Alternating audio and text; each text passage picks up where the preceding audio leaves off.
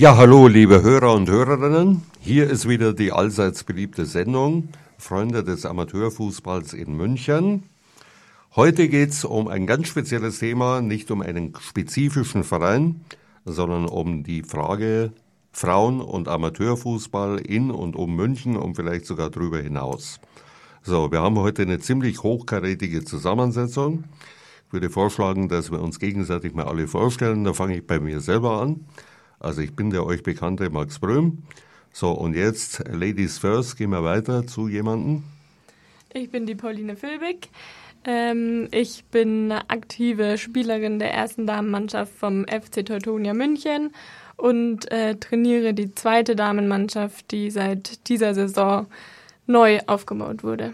Darf ich gleich mal fragen, FC Teutonia, wo spielt ihr denn? Wo ist denn das in München? Von der Lage befindet sich FC Teutonia im Olympiapark.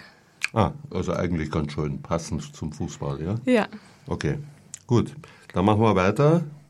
Ja, einen wunderschönen guten Abend, Herr Robert Steinhauser, der erste Vorsitzende vom SV Waldeck Obermenzing. Okay, und jetzt zu unserem Hochkaräter heute Abend. Schönen guten Abend auch von meiner Seite. Lars Schulz, mein Name. Ähm, ich bin tätig als Verbandstrainer beim Bayerischen Fußballverband. Äh, können wir das gleich mal ein bisschen spezifizieren? Was heißt denn Verbandstrainer? Kann man sich äh, folgendermaßen vorstellen. Ähm, zum einen bin ich in der Talentförderung aktiv, also trainiere die U16-Juniorinnen, bin auch federführend für den gesamten weiblichen Bereich ähm, zuständig. Und der zweite Part meines Jobs ist die Traineraus- und Fortbildung. Und ja, so mhm, kann man sich okay. das Ganze vorstellen. Okay, also und äh, ich schätze, dass du in Oberhaching arbeitest. Richtig, genau. Da ist so ein Sportzentrum, ja? Also vom Bayerischen Fußballverband.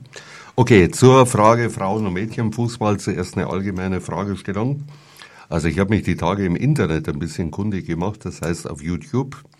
Und da findet man äh, sehr peinliche Stellungnahmen, 60er, 70er Jahre. Also zum Beispiel eine Sendung, aktuelles Sportstudio, mit, heute muss man sagen, dem berüchtigten Wim Tölke. Und da wird in den 60er Jahren ein Spiel übertragen von Frauen.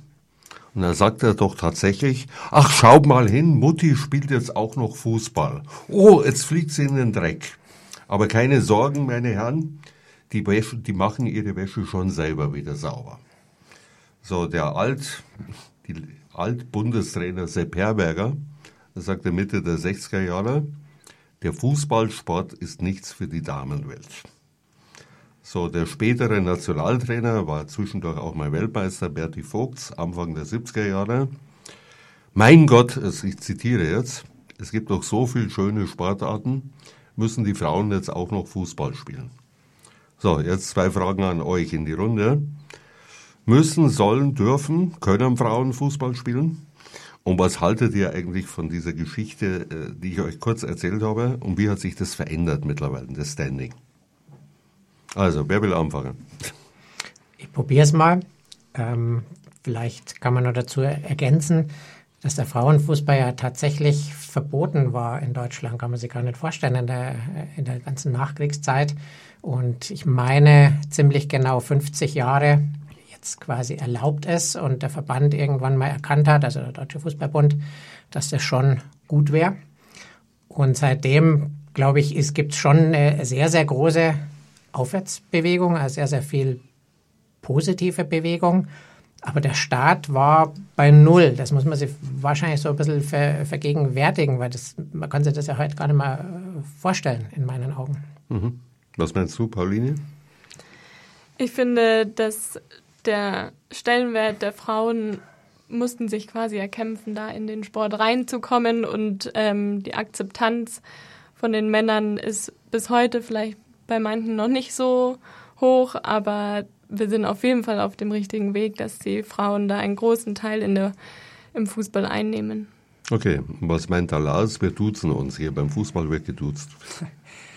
Ähm, ja, ich finde es spannend, wenn man auch in der heutigen Zeit ähm, zum Beispiel die brasilianische ähm, Weltfußballerin Marta, die ehemalige, ähm, noch so ein bisschen als Freiheitskämpferin gilt ja, und ähm, die Mädels wirklich dazu animiert, ähm, dann auch für, für die Rechte bei den Mädels zu kämpfen und das rentiert sich. Ja, man sieht, dass da ein Umdenken stattfindet und äh, die Frauen immer mehr gewertschätzt werden, ja, jetzt auch anhand von ähm, hohen Zuschauerzahlen in großen Stadien belegbar und ja, dementsprechend bin ich zuversichtlich, dass wir den Weg weiter bestreiten können und Vorurteile auch ein Stück weit abbauen. Mhm. Also äh, dieser Kommentar von Wilhelm Tölke Ende der 60er Jahre war faktisch ein Kommentar, da haben diese Frauen noch illegal gespielt. Wenn nach meinem Kenntnisstand, äh, ja, bis Anfang der 70er Jahre durften ja Frauen gar kein eigenes Konto unterhalten, wenn sie verheiratet waren. Also da musste der Mann, da hatte der Mann das Konto. Die Frauen durften auch nicht selbstständig eine Arbeit aufnehmen, sondern der Mann musste unterschreiben. Und ziemlich genau, denke ich mal, als diese Gesetze gefallen sind, kam auch der Damenfußball plötzlich. Also so in Richtung Emanzipation. Okay, also äh, Debatte in die Runde. Ja, es gibt, äh, glaube ich, schon noch so diese verkrusteten Denkmuster, ähm, vor allem bei den männlichen ähm, Kollegen und auch in den Vereinen, auch in den Amateurvereinen, ähm, wobei in meinen Augen da viele Vereine auch das Potenzial einer Mädchenabteilung oder von Mädchenmannschaften unterschätzen, in der Mitgliedergewinnung, aber auch in der Dankbarkeit ähm, im Vereinsleben, ja, das definitiv äh, durch die weiblichen Spielerinnen äh, befruchtet wird und das, glaube ich, wird einfach unterschätzt und ich hoffe, dass da der ein oder andere ja noch mit auf die Reise geht mhm. in Zukunft. Was tut ihr denn vom Bayerischen Fußballverband her, um diesen Prozess weiter zu beschleunigen? Ja, das ist ein sehr guter Zeitpunkt, äh, dass du die Frage stellst, Max. Wir sind nämlich gerade ähm, im zweiten Jahr unserer Mädchenfußballkampagne Lasst sie spielen, die auch wirklich mit einem tollen Zulauf in den Vereinen ähm, einhergeht. Wir haben einige Maßnahmen ergriffen, um eben die Basis zu stärken. Ähm, zum Beispiel ein Mädchenmobil, das äh, in die Vereine fährt, das quasi so Mädchensichtungen macht, ähm, versucht, ähm, das so ein bisschen anzustoßen. Auch die Trainerinnenausbildung ähm, ist uns wichtig, weil da, glaube ich, noch viel zu wenig passiert. Und äh, ja, das ist so ein kleiner Ausschnitt aus unserer mhm. Kampagne, aber ähm, die ist sehr erfolgreich und wir hoffen, dass wir die in diesem Jahr dann wie auch viel, äh, Sag mal prozentmäßig, wie viele äh, weibliche und männliche Fußballtrainer, Trainerinnen gibt es denn in etwa? 95,5. Ah, zugunsten der Männer, oder? Ja, es ist leider so, aber ähm, mhm. ohne da jetzt wirklich verlässliche Zahlen zu kennen. Okay. Äh, was fasziniert denn unsere Trainerin und Spielerin von FC Teutonia so an diesem Frauenfußball?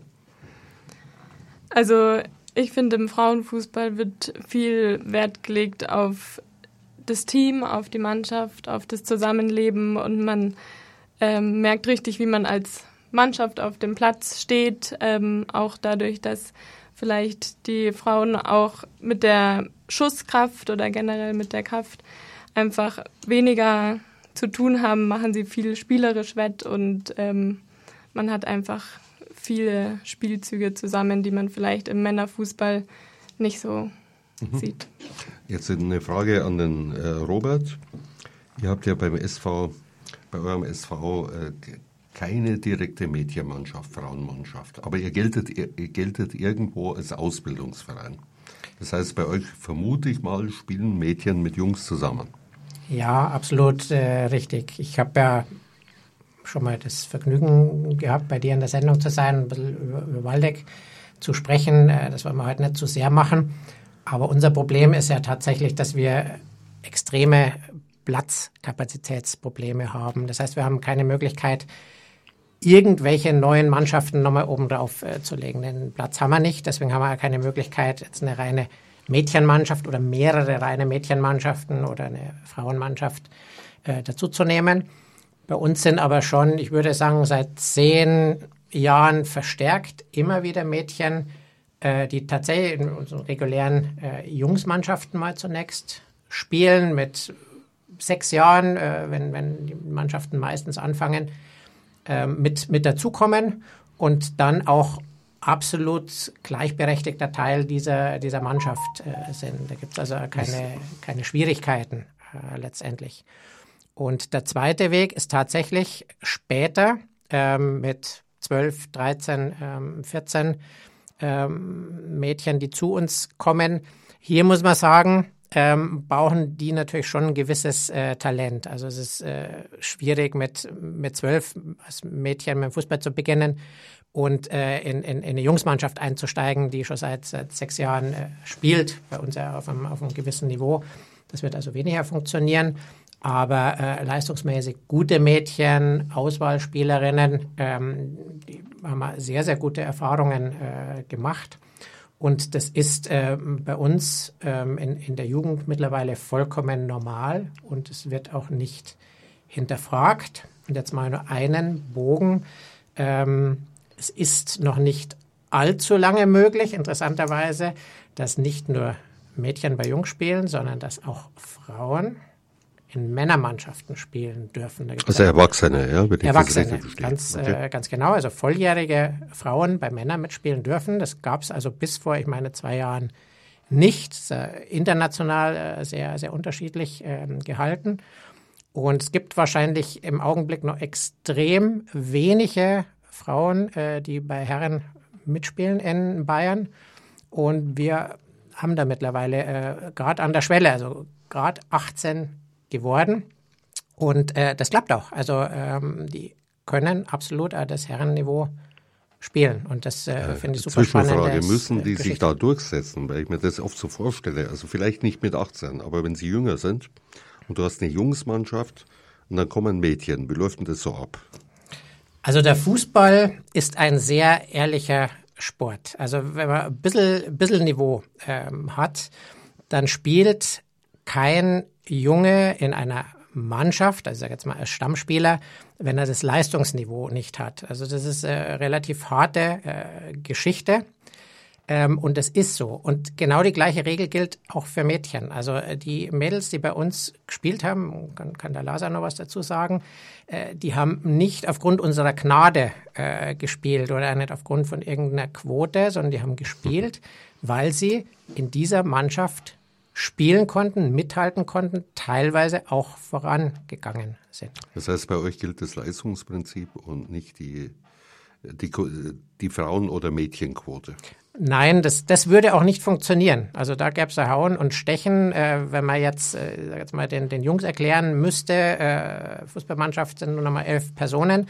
Wir haben immer zwei Mädchen dabei. Also die ist ja ein bisschen schwierig, weil die, die können nicht so gut kicken, aber die müssen halt dabei sein. Müsste halt mitziehen. Da, da wird die Mannschaft zusammenbrechen. Das, das wird keinen Sinn machen. Das muss schon ähm, funktionieren, wenn man mit, mit gemischten Mannschaften spielt. Was sagt denn der Verbandstrainer dazu, was wir jetzt gerade diskutieren? Und vielleicht kannst du noch mal genauer erklären, was es heißt, Verbandstrainer. Trainer zu sein? Genau, also erstmal zur, zur ersten Frage. Ich schließe mich da an, ähm, dass das in der Regel gut funktioniert. Ich glaube, ein entscheidender Faktor ist ähm, der jeweilige Trainer oder die Trainerin, die das dann auch vorlebt. Ähm, ob ich eben quasi für Gleichberechtigung sorge, ob ich mich auch um die Mädels sorge im Sinne von eigenen Kabinen, einer gewissen Aufmerksamkeit, die ein paar sensible Themen einfach mit sich bringen. Ich glaube, das ist schon mal ein entscheidender Faktor. Ich selbst durfte, ähm, komme aus dem gleichen Verein wie, wie der Robert, Waldeck Obermenzing, die Erfahrung machen, dass wir auch zu Bezirksoberliga-Zeiten äh, bis zu drei Mädels integriert haben in unsere Mannschaft. Das hat dem Mannschaftsklima sehr gut getan, weil eines immer garantiert ist, das ist der Einsatz. Ja, das ist eine nahezu hundertprozentige ähm, Trainingsanwesenheit. Ja, und äh, wie gesagt, das Niveau ist, ist extrem hoch mittlerweile, auch bei den Mädels. Was sicherlich ein Stück weit hilft, ist, dass ähm, bei den Mädels auch die Pubertät früher einsetzt. Sprich, die körperlichen Unterschiede ähm, erst deutlich später wirklich zum Tragen kommen. Also ich sage, in einer mhm. C-Jugend können die Mädels das äh, noch ein mhm. Stück weit ausgleichen. Sicherlich gibt es da auch schon mal den ähm, 1,70, 1,75 Hühnen, der ähm, dann den Mädels auch athletisch Probleme bereitet, aber... Und noch eine Blutgrätsche immer. Richtig. Genau. Und ähm, bezüglich deiner zweiten Frage, Max, ähm, bei uns ist es eben so, dass wir so ein Stück weit natürlich versuchen, den Amateurfußball ähm, auch zu pushen, um dann letzten Endes aus diesem Pool an Spielerinnen für uns dann die besten Talente auch rauszusuchen. Und je, je größer die Breite, je besser die Breite, desto besser auch die Spitze. Davon bin ich überzeugt. Und ähm, ja, dementsprechend ist, ist das meine Aufgabe, ein Stück weit auch zu selektieren ja, in, im Verband und dann die besten Mädels aus ganz Bayern eben zusammenzutragen und mit denen im besten Fall auch Sichtungen für eine U-Nationalmannschaft zu, zu generieren. Was ist euch da so gelungen die letzte Zeit? Bitte? Bei diesen Sichtungen, was ist euch denn da so gelungen? Ja, wir haben jetzt äh, tatsächlich zweimal in Folge die Süddeutsche Meisterschaft gewonnen, also zwei Jahre in Folge. Ähm, unter anderem gegen Landesverbände, die komplett mit ihren U-Nationalspielerinnen angereist sind. Das heißt, da spielt äh, Bundesländer. Oder Richtig, Bayern gegen Württemberg, nehme ich Genau. konkretes Beispiel und ähm, das war für uns schon ein großer Erfolg. Ich meine, Bayern geht immer mit der Erwartungshaltung in ein Turnier, dass man das Ganze auch gewinnt. Ich glaube, das ist klar.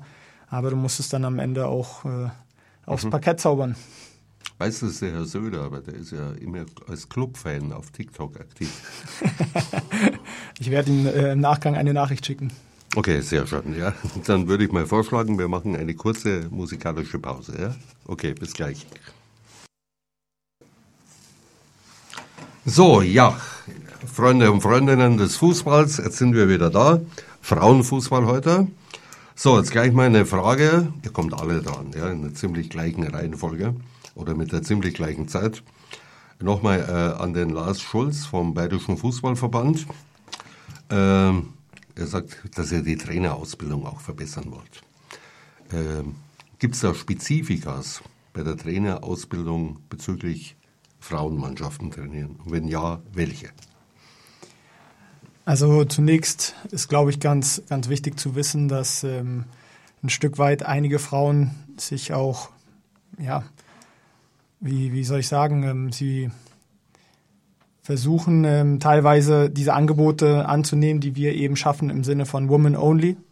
Ähm, es gibt auch Frauen, die da gar keine Berührungsängste haben äh, und sagen, hey, ich, ich stelle mich auch einer reinen Männertruppe, bin da vielleicht die einzige oder eine von, von zwei Frauen, was sicherlich nicht einfach ist. Und ähm, das ist, glaube ich, ein entscheidender Faktor, dass wir da ähm, die passenden Angebote schaffen als Verband, um eben mehr Frauen ähm, auch auszubilden, mehr Trainerinnen auszubilden. Und ähm, für den Frauenbereich, ich glaube, das war deine Frage, ähm, explizit natürlich wichtig, sich auch noch mal ein Stück weit ähm, mit Themen wie Verletzungsprävention auseinanderzusetzen. Ähm, aufgrund der, der Statur, der körperlichen Gegebenheiten ähm, bei den Frauen extrem wichtig, ähm, aber auch, auch weitere Punkte, die da sicherlich sich noch unterscheiden. Ja klar. Also, aber er macht es schon so, wie auch bei den Männern Ausbildungsvarianten, dass er sagt, drei Dinge sind entscheidend. Koordination, Technik, Taktik. Richtig, das unterscheidet Richtig, sich. okay, und jetzt kommen wir, kommen wir zu einer weiblichen Trainerin, zu der aktuellen vom FC Teutonia, die Pauline. So, äh, wie schaut denn bei dir so ein Training aus? Beschreib's mal. Also ein Training, man macht sich immer davor Gedanken, okay, welchen Schwerpunkt möchte ich in dem Training behandeln, was ist mein Ziel, ähm, worauf möchte ich hinaus und dann versucht man das Training von vom Aufwärmen bis zum Abschlussspiel irgendwie durchgehend zusammenhängend zu gestalten. Genau, es kann sein, dass sich ein Training auf äh, Finden spezialisiert, wo man dann irgendwie versucht, ähm, zwei, drei Finden das Training über gut spielerisch. Ähm, So, für die Nicht-Fußballfachleute, was ist denn eine Finte? Eine Ausspielbewegung, wie du an einem Gegenspieler Mhm. oder an einer Gegenspielerin vorbeikommst und den Ball Also der behältst. einfache oder doppelte Übersteiger zum Beispiel ist eine Richtig. Finte. Ja? Ja. Okay. Gut. Ähm, viele Leute sagen ja, Frauenfußball oder Mädchenfußball ist nicht so körperbetont. Ist es so? Würde ich nur. Kannst, du- kann auch der Robert mal was sagen?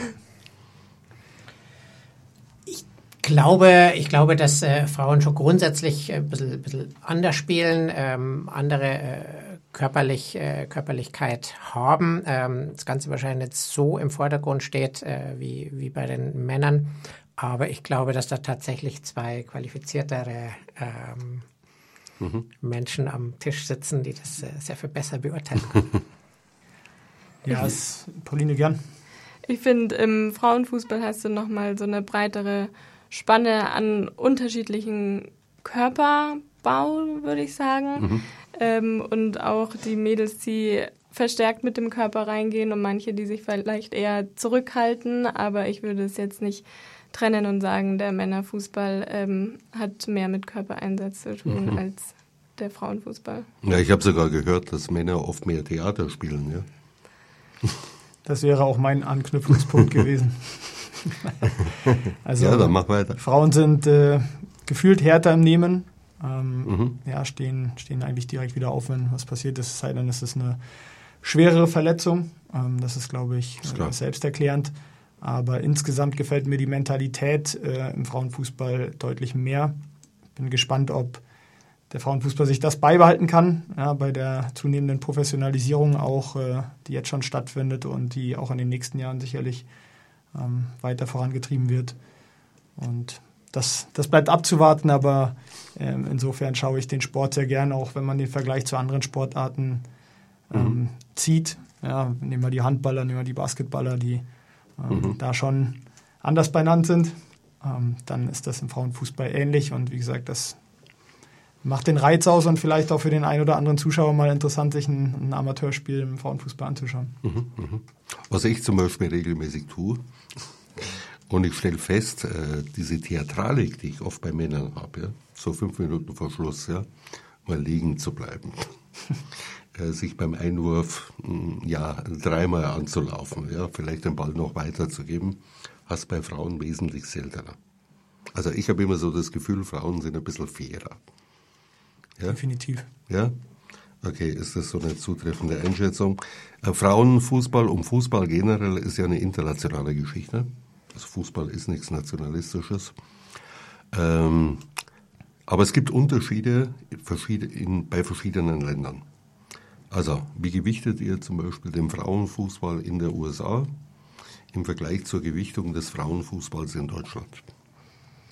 Ich glaube, es ist ähm, eine sehr spannende Frage kann man sich das Schulsystem auch mal anschauen, was glaube ich schon ein wesentlicher Unterschied ist, dass die Mädchen in den USA größtenteils auf Colleges ähm, dann auch spielen und trainieren. Mhm. Ähm, da einfach der Schulalltag deutlich besser kombinierbar ist mit äh, dem Fußballspielen und ähm, ja einfach auch eine andere Struktur herrscht. Wir sind hier in Deutschland halt sehr vereinsbasiert. Ja, da passiert bei uns die, die Ausbildung und wie gesagt, in den mhm, mhm, äh, USA ist es eben so, dass, dass da einfach an den College-Mannschaften gespielt wird, ähm, Spielerinnen transferiert werden und ähnliches. Und ja, ganz, ganz spannender Punkt. Ähm, gefühlt fließt auch mehr Geld in den Frauenfußball in den USA. Das ist sicherlich bezüglich der Strukturen ähm, auch ein entscheidender Faktor. Aber da können wir noch hinkommen. Wie sieht es denn aus mit dem Geld, Robert? So, äh, ja, Amateurmannschaft und speziell noch Frauenmannschaft. Wie finanziert man sowas? Also Geld, Geld äh, im, im, im Sinne von ähm, Bezahlen an, an, an Spieler. Ähm. Na, wenn ich Trainer in der A-Klasse bei einer Herrenmannschaft bin oder gar in der Bezirksliga, äh, Bezirksliga kann ich ja schon davon leben. Mm, ja, äh, genau. Also mein, mein ja. Punkt war, ähm, Bezahlen an Spieler und Spielerinnen äh, finde ich persönlich äh, passend zum Amateursport. Äh, die Übungsleiter und Überleitung, Übungsleiterinnen, die Trainerinnen und die Trainer, äh, die sollte man ähm, bezahlen unbedingt. Das machen wir auch, ähm, sag jetzt mal je nach, hm. Je nach je nach Ausbildung. Ähm, und das ist wichtig, weil darauf basiert letztendlich der, der gesamte also, also, ihr, wenn ich das richtig verstehe, beim SV Waldeck legt Wert auf Leute mit Trainerschein.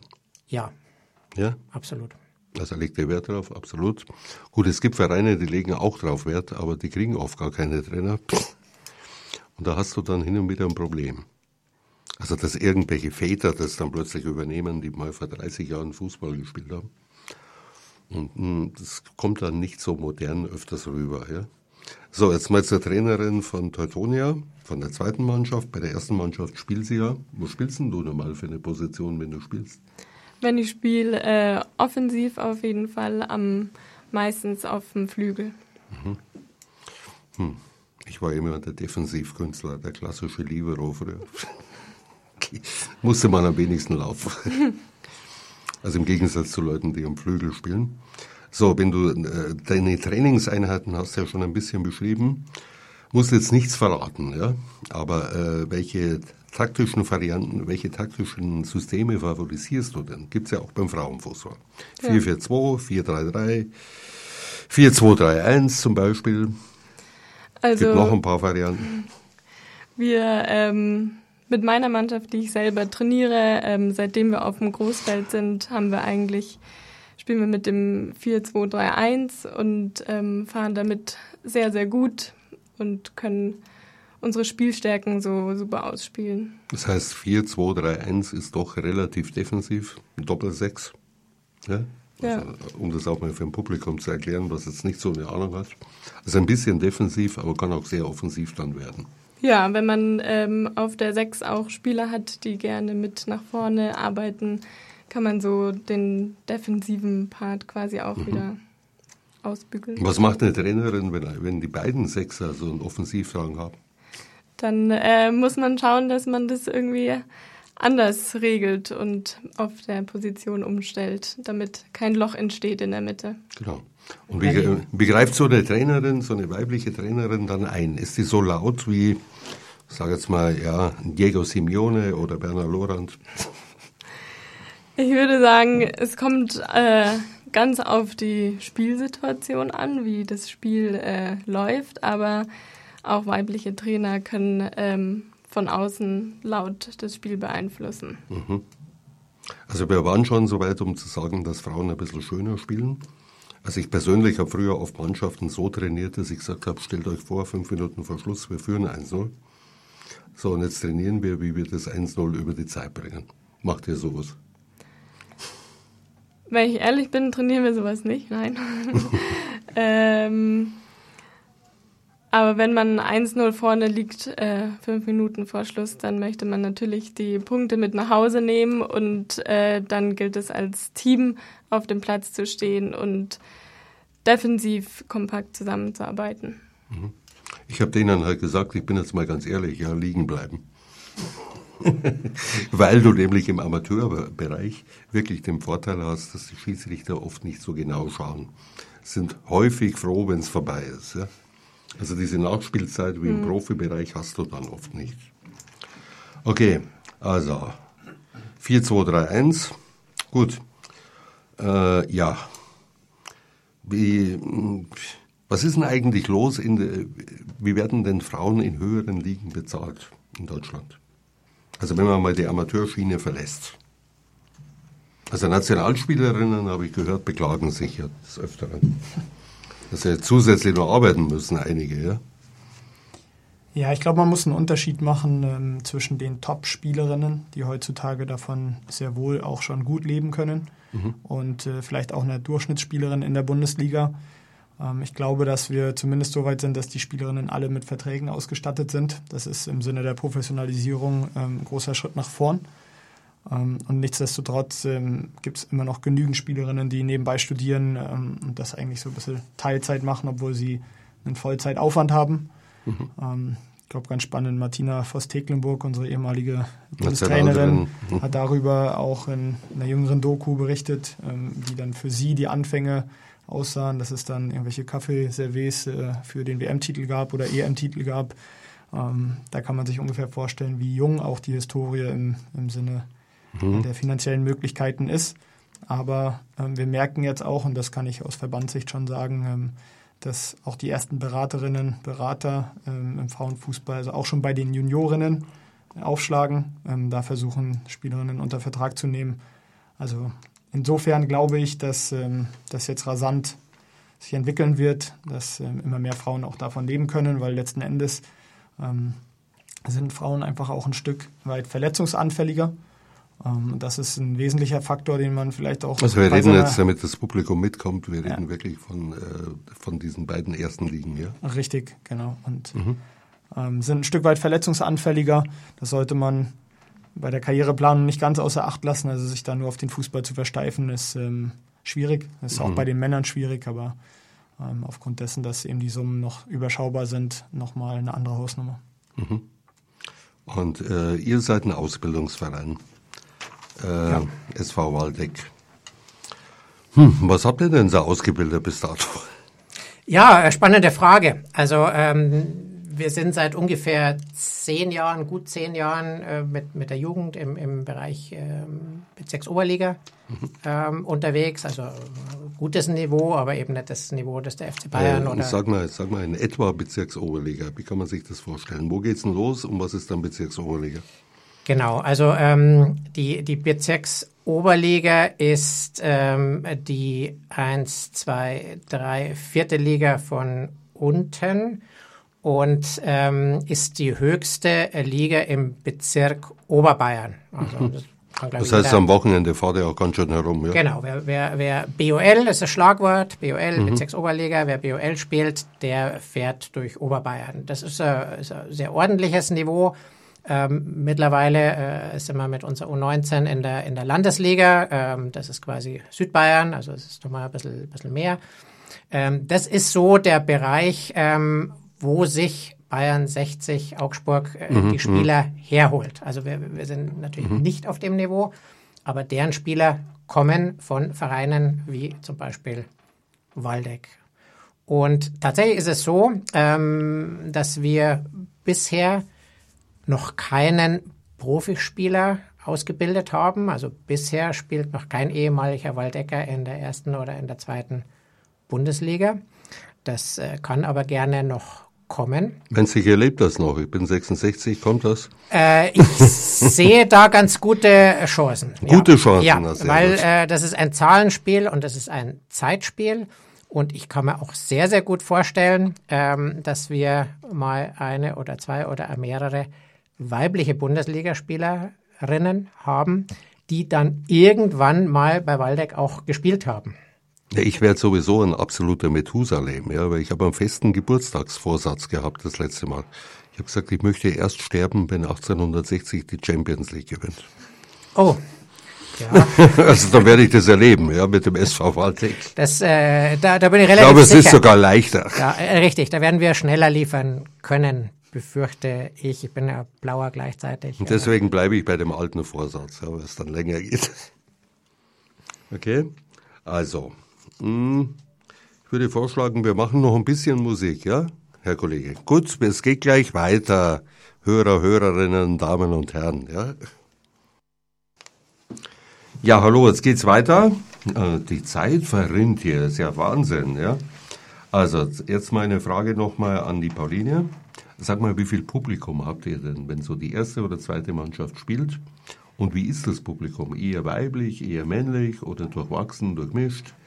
Also man muss sagen, es kommt auch immer auf das Alter drauf an. Unsere zweite Damenmannschaft ist, ähm, kann man, wenn man will, auch als U19 betiteln, wo vielleicht noch die Eltern auch äh, mehr dabei sind und dahinter sind, wo es dann durchaus schon vorkommen kann, dass äh, die zweite Damenmannschaft mehr Zuschauer hat als die erste Damenmannschaft. Ähm, aber wenn man es jetzt so überschlägt, würde ich sagen, vielleicht pro Spiel 30 Zuschauer, 30, okay. Zuschauerinnen. Ja. Und äh, wie schaut es aus generell so in, in Bayern? Gibt es da Zahlen bei euch vom Verband, Lars? Ich glaube, da ist eine andere Abteilung stärker. Ähm, ich beschäftige mich mehr mit dem, mit dem Sport als ja, ja. dem Drumherum. ja. Aber es gibt sicherlich Unterschiede in den Vereinen. Also ähm, was mich beeindruckt ist, 60 ähm, hat er jetzt mittlerweile auch eine Frauenabteilung mhm. und die haben, glaube ich, bei den Spielen der ersten und zweiten Mannschaft relativ viele Zuschauer, ja, mhm. weil sich da viele Stimmt. mit sympathisieren können und ähm, das finde ich ist, ist richtig cool. Also ich glaube, es hängt auch immer ein bisschen davon ab, welche Historie ein Verein mitbringt, ähm, wie lange die im Frauenfußball schon mhm. ja, aktiv sind und dementsprechend. Äh also, Zusatzfrage. Ich höre ja immer wieder oder man, hört, man erlebt selber, dass es mit dem mit Teilen des Publikums hin und wieder auch Probleme geben kann. So, gibt es bei euch dann hin und wieder mal Probleme, wenn du sagst familiär, ja, hat man ja eine spezielle Bindung, kann ja sein dass da mal ein Vater ausrastet oder sonst was? Also ich muss sagen, es kann vorkommen, aber es ist super, super selten. Also wenn Eltern dabei sind, ähm, die sind anwesend, aber es ist nicht die Regel, dass sich Eltern einmischen und das Spiel stören. Mhm. Wie schaut es bei euch aus? Das ist natürlich super vorbildlich, so wie es bei euch läuft. Ähm, einmischen, das haben wir schon wirklich große ähm, Ausraster ähm, haben wir zum Glück extrem selten. Mhm. Äh, Gibt es irgendwelche, ja, im Amateursport ja auch, wie leider im Profifußball, gibt es irgendwelche rassistische Anmachen? Also ich kann mir auch vorstellen, dass eine Damen- oder eine Frauenmannschaft ziemlich multikulti ist, oder nicht? Also ich habe es bisher in meiner Arbeit noch gar nicht wahrgenommen. Mhm. Bin da auch sehr froh drum. Okay. Und dementsprechend kann ich da jetzt keine Beispiele nennen. Ich kann das auch bestätigen. Also mir sind auch keine Fälle irgendwie bekannt oder wo ich sagen würde, das ist schon mal aufgetreten. Bis jetzt nicht. Ich glaube auch, dass die Übermachos eher zu den Herren gehen. Ja? Also wo es scheinbar ein bisschen härter zugeht, aber auch vom Publikum her. Gut, äh, was macht ihr, wenn es zu irgendeinem, ja zum Beispiel zu einem rassistischen Zwischenruf kommt? Gibt's ja. Gibt's extremst selten. Ähm, Sehr gut. Also eher würde ich sagen, leidet äh, nach wie vor der Schiedsrichter unter extrem geschmacklosen Mhm. Einwürfen, ähm, die aber nicht rassistisch äh, begründet sind, Gott sei Dank. Also die Problematik ähm, haben, wir, haben wir nicht und ähm, tun natürlich auch alles, was geht, äh, dass wir es nicht bekommen. Also so nach dem Motto, Schiri, wir wissen, wo dein Auto steht, oder? Ja, genau. Also so Dinge, die, die man äh, kennt leider seit Ich langem. verharmlose jetzt. Ja. Gibt's ja ganz andere Zwischenrufe. Also das, das hat nur immer ähm, Konjunktur und empfinde ich auch als äußerst unschön. Ja, äh, hat der Verband eigentlich genug Schiedsrichter gerade, wenn, wenn jetzt zu den Männern die ganzen Frauen noch dazukommen? Sorry. Ähm, wenn ich es richtig in Erinnerung habe, haben wir tatsächlich wieder einen Zulauf zu verzeichnen nach vielen Jahren, ähm, wo die Zahlen stetig nach unten gegangen sind. Ähm, auch da wurde äh, mit der einen oder anderen Kampagne gegengesteuert. Das ist extrem wertvoll, ähm, weil das Spiel kann ohne einen Schiedsrichter nicht angepfiffen werden. Dessen sind sich viele ähm, nicht bewusst. Und ich würde mir hin und wieder wünschen, dass wir den Schiedsrichter einfach schon durch das Regelwerk besser schützen. ja, dass ähm, der Schiedsrichter quasi Luft ist wie in anderen Sportarten, dass ähm, ein Ball wegschießen oder ähnliches ähm, definitiv und sofort sanktioniert wird. Das wäre wär mein Wunsch, wie gesagt, ähm, um solche Gewaltexzesse auch einfach zu beenden. Ähm, weil ich glaube, so eine Erfahrung, wir haben alle irgendwie mal aus dem gleichen Grund angefangen, Fußball zu spielen oder uns im Fußball zu betätigen. Und zwar aus dem, aus dem einfachen Grund, dass, dass der Spaß im Vordergrund steht. Und äh, den verlieren die Schiedsrichter. Sowas hat natürlich auch Signalwirkung, wenn es da zu extremen Attacken kommt. Und ähm, da darf sich der Fußball schon nochmal hinterfragen, ob, wie gesagt, das Regelwerk an sich nicht ein Stück weit angepasst werden kann, um dann auch in Zukunft äh, das Spiel leiten zu können. Ich glaube, es ist auch ein bisschen unterschiedlich. Wenn ein Schiedsrichter eine Herrenmannschaft pfeift, eine Damenmannschaft im entsprechenden Alter, oder wenn eine Jugendmannschaft pfeift, die voll in der Pubertät sind. Also hin und wieder habe ich so die Erfahrung gemacht, dass diese pubertierenden Jugendlichen auch dabei sind, dann den Schiri anzumachen. Ist das bei Männern und Frauen genauso? Also ich kann mich nur an ein Spiel in der Hinrunde ähm, erinnern, wo ein Schiri nach dem Spiel zu uns kam und meinte, es war sehr angenehm, mal wieder eine Frauenmannschaft zu pfeifen, weil sich nicht so viele beschwert haben. Sehr gut. Ja, äh, Pubertät ist, ist natürlich ein Punkt, wo, wo Dinge vorkommen, die nicht optimal sind, ähm, aber es geht in der Regel eine komplett unter die, unter die Gürtellinie. Also nicht komplett unter die Gürtellinie, aber mit der Pubertät muss man in beiden Fällen zurechtkommen, oder? Ja, ja. Männlein wie Weiblein, ja? Ja. Da ist, glaube ich, unsere Aufgabe, einfach auch Werte zu vermitteln und ein Stück weit ähm, die, die pädagogische Seite auch im Trainerdasein abzubilden. Weil wir einfach mit jungen Menschen zu tun haben, weil äh, Mannschaftssport nur in der Gemeinschaft funktionieren kann. Ja, wenn ein Rad ins andere greift und sich alle auch an gewisse Spielregeln halten, ja, dann kann Fußball richtig Spaß machen und ich glaube, das ist immer auch ein wesentlicher Faktor, vor allem wenn man im Nachwuchsbereich als Trainer oder Trainerin tätig ist. Also ich bin ja auch noch im Nachwuchsbereich tätig, ja, mit grauen oder weißen Haaren. Aber ähm, ich habe schon erlebt, dass mir andere Trainer plötzlich quer über den Platz zugerufen haben, hinterher haue ich dir eine in die Fresse. Und das beim Jugendspiel. Und da gehe ich mal davon aus, das ist nicht unbedingt charakterfördernd bei jungen Spielern. Ja, fatale Signalwirkung. Ja? Na, da stehen die Trainer natürlich ähm, in, in der Pflicht, äh, Vorbild zu sein. Und meistens funktioniert es, äh, zu 100 Prozent funktioniert es aber nicht. Also ich sag mal von mir, bei mir funktioniert es zu 95 Prozent. Und zu 5 Prozent gibt es mal einen Ausrasser, aber das sieht dann meist so aus, dass eine Trinkflasche fliegt oder sonst was. Ja. Das ist vertretbar. Genau, das ist vertretbar. Nicht auf einem Menschen, sondern irgendwie auf dem Boden. Ja. So, wie reagierst du so, wenn ein Spiel, es gibt ja Spiele und Spiele, es ist emotionalisiert, ja? Es gab ein paar Foulspiele, zum Beispiel von der anderen Mannschaft. Man ist selber ein bisschen härter. Wie verhältst du dich als Trainerin? Also ich muss sagen, es kommt, wie du sagst, immer auf das Spiel an, wie ist es verlaufen. Ähm, ich versuche immer meinen Mädels zu vermitteln, dass sie sich nicht von, wenn das vorkommen sollte, von der unfairen Spielweise der Gegner beeinflussen lassen, sondern sich auf ihr Spiel konzentrieren und äh, immer bei der Fairness bleiben. Naja, also im Männerbereich ist es halt so, sorry, wenn ich das so sage. Ich habe neulich ein Interview mit dem Griezmann gelesen, also von Atletico Madrid. Er scheint diesen Trainer Simeone zu lieben. Und er hat ihn ja auch umgeschult vom Stürmer zum Mittelfeldspieler. So, und dann fragt ihn der Reporter, wie ist denn das so? Dann sagt er, ja, bei mir lebt der Postbote gefährlich. Sagt der Journalist, wieso? Sagt er, ja, weil ich schon äh, das Bedürfnis habe, ihn gleich umzugrätschen. Also schon am frühen Morgen würde ich aufstehen. Also wenn du so eine Mannschaft hast, ja, wo lauter so Grätschen kommen, aber bei Frauen ist nicht so, oder?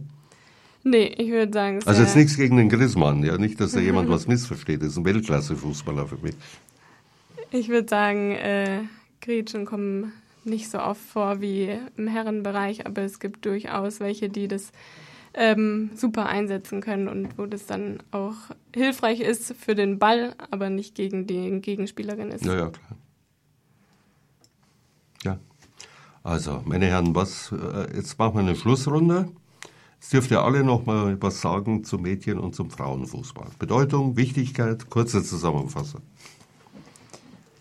Ja, ich glaube, dass der Frauen- und Mädchenfußball einen immer gewichtigeren Stellenwert in unserer Gesellschaft hat, dass wir begreifen müssen, dass auch niemand um Erlaubnis fragen muss, um Fußball zu spielen ähm, und dass das in erster Linie von uns vorgelebt wird durch eben ein Integrieren von Mädels bei Jungs, ähm, durch einfach auch ein Bewusstsein, dass wir, dass wir schaffen, ähm, aber auch durch bessere Strukturen, die wir im Mädchenbereich schaffen müssen, um dann, äh, wie gesagt, dahin zu kommen, dass vielleicht auch eine Platzeinteilung nicht mehr irgendwo priorisiert wird, die Jungs haben Vorrang, sondern dass man da einfach fair miteinander umgeht in, in einem Amateurverein. Das würde ich mir definitiv wünschen, ähm, dass sicherlich auch der höhere Frauenfußball ähm, professionalisiert wird. Ist aber auch immer, sorry, wenn ich unterbreche, ist aber auch immer eine Frage des Platzes. Also wie viel Raum hast ja. du zur Verfügung? Da müsste sich ja hin und wieder was in der Stadtplanung auch verändern, oder liege ich da verkehrt? Also ich rede jetzt von München, nicht vom flachen Land, ja, weil da hat man oft Riesenfelder noch dahinter. Ja. Das kostbarste Gut, das es gibt, hat einfach in München der, der Platz. Ja, klar. Das betrifft da sehr den, den Fußball. Mhm. Aber ich wollte dich jetzt nicht unterbrechen. Ich glaube, du warst, noch, warst, du, warst du fertig. Okay. Dann gehen wir zu unserer FC Teutonia Trainerin über. Schlusswort bitte. Ja, ähm, um mich auf den Amateurbereich zu begrenzen, ähm, würde ich mir wünschen, dass man einfach auch die Kapazität schafft, äh, dem Damenfußball Raum zu geben und ähm, auch in unterschiedlichen Vereinen die Mädchen und die Frauen integriert, dass sie überall Platz finden und es nicht nur heißt, ja, da und da gibt es Frauenmannschaften, sondern dass man überall herzlich willkommen ist und ja, mhm. gleichberechtigt wird. Dass man sozusagen die Gleichberechtigung der Frau, die Gleichheit von Mann und Frau endlich auch auf allen Fußballplätzen sieht und spürt. Oder? Richtig. Okay. Gut, Robert. Der Mädchen- und Frauenfußball ist eine Erfolgsstory. Ähm, da ist Wachstum dahinter. Ich vermute, dass im Bayerischen Fußballverband, also die, die Gesamtmitgliederstruktur, dass mehr Wachstum aus dem Mädchen- und Frauenbereich kommt als aus dem Herrenbereich. Also natürlich auf ganz ungleichem Niveau noch, aber mehr Wachstum, vermute ich. Und das wird auch so weitergehen im Amateur wie im Profi. Bereich. Und weil wir zuerst bei den Schiedsrichtern waren, ganz interessant, äh, es gibt ja eigentlich keine Frauen-Schiedsrichter und Herren-Schiedsrichter, es gibt einfach nur Schiedsrichter, die männlich und weiblich sein können. Immer mehr Auch weibliche Schiedsrichter, die ganz normal äh, Bestandteil eines Schiedsrichterteams sind, ob jetzt als äh, Linienrichterin oder eben als verantwortliche Schiedsrichterin und bis in die höchsten Ligen pfeifen, Bundesliga, Herren, haben wir ja schon gesehen, Bibiane Steinhaus. Also Steinhaus, genau. Da, da glaube ich, ist äh, tatsächlich die Gleichberechtigung schon am allerweitesten, interessanterweise im Fußballschiedsrichterbereich. Also im Schiedsrichterbereich, ja. Aber ich denke, es gibt immer noch genügend Machos, ich nenne die jetzt mal so, sagen, na, Frauen, die können ja nicht Fußball spielen. Ich will so richtig harte Männer sehen. So, also, aber ich glaube, das Bild bröckelt. Das ist so irgendwie ein Fazit, ein Fazit für mich von dem heutigen Abend. Es bröckelt, es wird sicherlich auch weniger. Jeder, damit, der damit glücklich ist, darf das ja auch gerne machen, aber ein Stück weit ist es ja aussterbende Rasse. Ja, eine aussterbende Geschichte, okay. Also ich habe ja gesagt, ich sterbe jetzt nicht so bald. Ich möchte sehen, äh, dass ihr vom SV Waldeck jemand in die Bundesliga bringt. Ansonsten das mit 60 Jahren, da müsste, müsste ich ein paar hundert Jahre alt werden, das schaffe ich nicht. Also SV Waldeck werde ich schaffen. Okay, liebe Hörer und Hörerinnen, war eine sehr amüsante Runde. Möchte mich bedanken für euer Zuhören, möchte mich bedanken bei den Teilnehmern. So, jetzt gibt's noch ein bisschen Musik. Tschüss, bis zum nächsten Mal. Das nächste Mal ist wahrscheinlich der FC Teutonia als Verein hier. Danke, ciao. Vielen Dank. Vielen Servus. Dank für die Einladung. Servus.